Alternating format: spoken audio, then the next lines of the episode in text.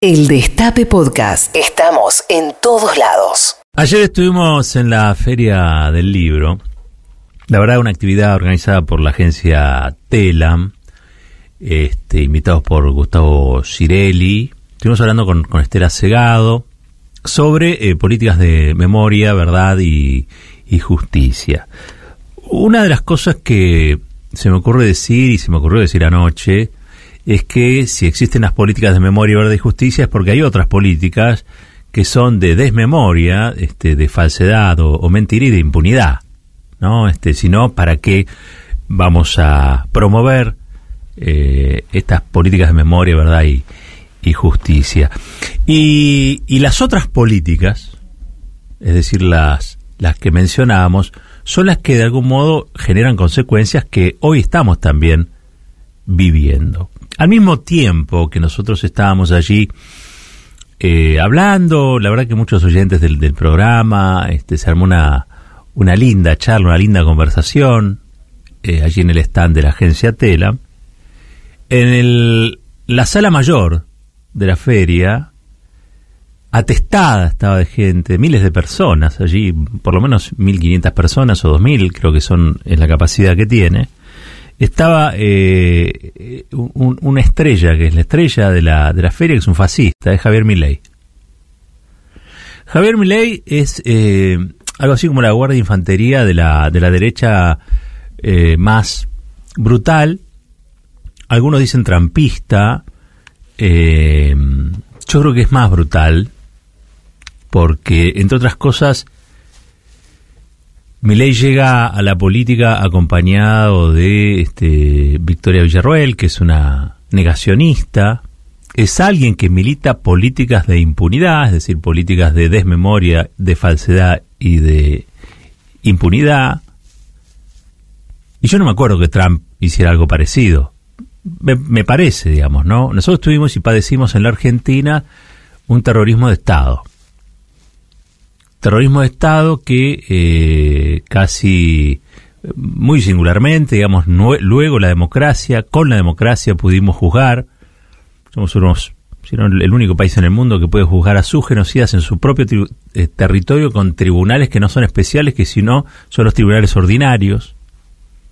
Eso es un ejemplo para el mundo, es muy difícil, ha sido muy difícil construir la democracia en la Argentina, pero está construida sobre esa base que consideramos muy sólidas. Y sin embargo, y sin embargo, vemos que ahora recrudece esta derecha que es, si se quiere, la cría de, de todo ese proceso de terrorismo, de cambio de matriz cultural, de lo que en la Argentina este, denominamos la derecha, que siempre es brutal. A veces se cuidan un poco más, pero siempre es es brutal. Ya están anunciando que en los primeros, no los primeros 100 días, las primeras 100 horas, en las primeras 100 horas, van a hacer una reforma laboral, te van a dejar sin derechos. Ya están anunciando que en las primeras 100 horas van a barrer con el derecho a huelga.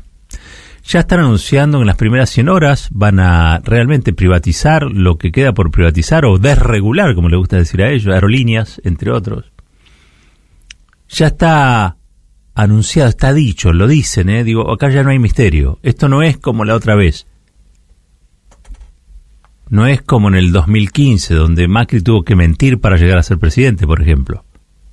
Ahora tienen el descaro de decirlo abiertamente, porque, entre otras cosas, ven que hay un sector de la sociedad que los avala, los avala con el voto, pero sino también en situaciones como las de anoche. Les decía, este personaje esperpéntico, que comenzó siendo gracioso, hoy es el más convocante en esta feria.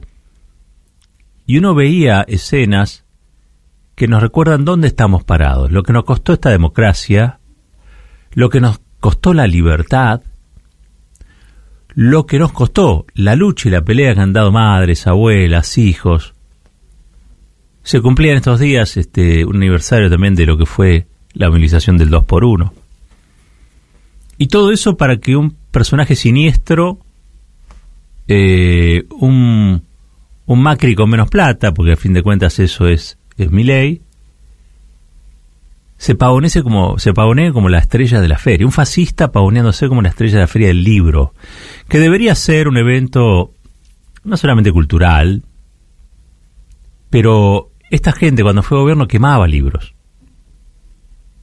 ¿Sí? Desinvertía en educación, eliminaba la paritaria docente,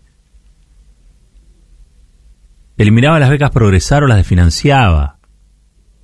La derecha en la Argentina no ha garantizado ningún derecho, sino más bien todo lo contrario. Y sin embargo, un evento de estas características donde la industria editorial se celebra a sí misma y un poquito a sus autores, el personaje central es este impresentable. Pero les decía, es la Guardia de Infantería, mi ley, ¿eh? atrás viene Macri. Y vienen por nosotros y vienen por nosotras, no hay ninguna duda. Y ahora lo hacen sin máscaras. Son esto que vemos. Son esta propuesta monstruosa donde la violencia, la violencia discursiva, simbólica, económica, se aplica sin ningún este, miramiento. Hay que ver quiénes son los que financian a ley. Son los mismos que financian a Macri. Construyen estos personajes para que la agenda de la democracia argentina deje de ser democrática y se vuelva cada vez más autoritaria. Milei ayer decía en su discurso que eh, la reta es de centro, cuando no lo acusa de socialista. Imagínense dónde se quiere poner este señor. Pero es todo mentira igual. Él cumple ese papel. Él cumple ese papel, que es agarrar al sistema político argentino, tironearlo de tal modo, de sacarlo de la zona de derechos y ponerlo en la zona de la exclusión sacarlo de la zona de la soberanía y ponernos en la zona de la entrega. Sacarnos este, de, el, bienestar y ponernos en la zona del malestar. Entonces, cuidado, porque le estamos regalando a esta gente una posibilidad que ellos no tendrían, pero absolutamente ningún, ninguna duda en negarnos. Y es la posibilidad de ofendernos, atacarnos, eh, injuriarnos, calumniarnos, difamarnos, sin que nosotros podamos responder. Nos han puesto a nosotros en situación de atacantes cuando somos los atacados. Bueno, eso han logrado también, ¿no? Hay mucha inacción, ha habido mucha inacción. Si vos tenés hoy una agenda política que te la manejan Milei, Viviana Canosa y Babi Checopar, como espacio te tenés que preguntar qué hiciste o qué no hiciste para que eso ocurriera, ¿no? ¿Qué cosas no desmontaste? ¿Qué cosas dejaste que se perpetuaran? Porque yo veo a las madres y a las abuelas y digo, nunca bajaron los brazos, nunca se asustaron, y nunca dieron por inmodificable la realidad. Ellas sabían que se tenían que mover. Ellas sabían que tenían que marchar. Ellas sabían que tenían que tomar la calle.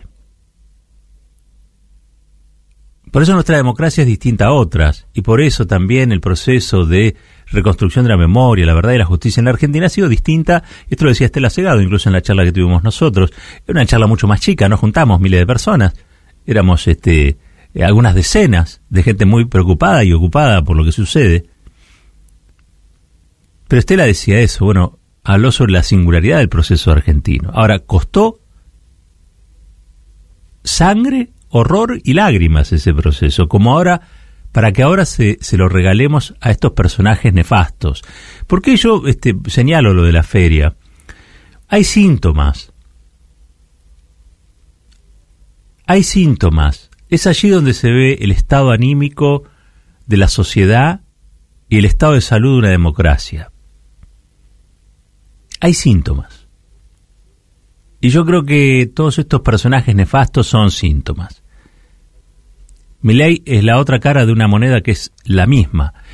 Vargallosa juntándose en la cena de la Fundación Libertad. La Fundación Libertad también hizo un convenio con la Feria del Libro y es la que impuso que esté Milei, va a estar Patricia Bull, juegan y juegan fuerte. Imagínense la plata que se mueve atrás de estos personajes que parecen de historieta, pero que en realidad son de una novela de terror o de una película de terror. Ahora, están hablando, lo están diciendo, van a ir a elecciones sin mentir. Y creo que nos tenemos que preparar para hacerlos perder. Y hacerlos perder implica tomar un compromiso donde hay urgencias, hay cuestiones que son de mediano plazo y otras que son de largo plazo. Tenemos que construir una, un inmenso movimiento democrático que ponga un límite a estos grupos, a estos farsantes, pero además a los que vienen y pretenden en 100 horas dar vuelta al país como una media, excluir a 5 millones de personas más, hacer de la Argentina un país desigual, donde el 90% de la gente no tenga acceso a los bienes, a los servicios, y un 10% pueda enriquecerse a costa de los demás. Son los dueños de la fuga, son los que evaden, son los intolerantes, son los autoritarios. Y hoy tienen una predominancia y una aceptación social que asusta. Pero no está escrito en ningún lugar que vayan a ganar. Los tenemos que hacer perder. El Destape Podcast. Estamos en todos lados. El Destape Podcast.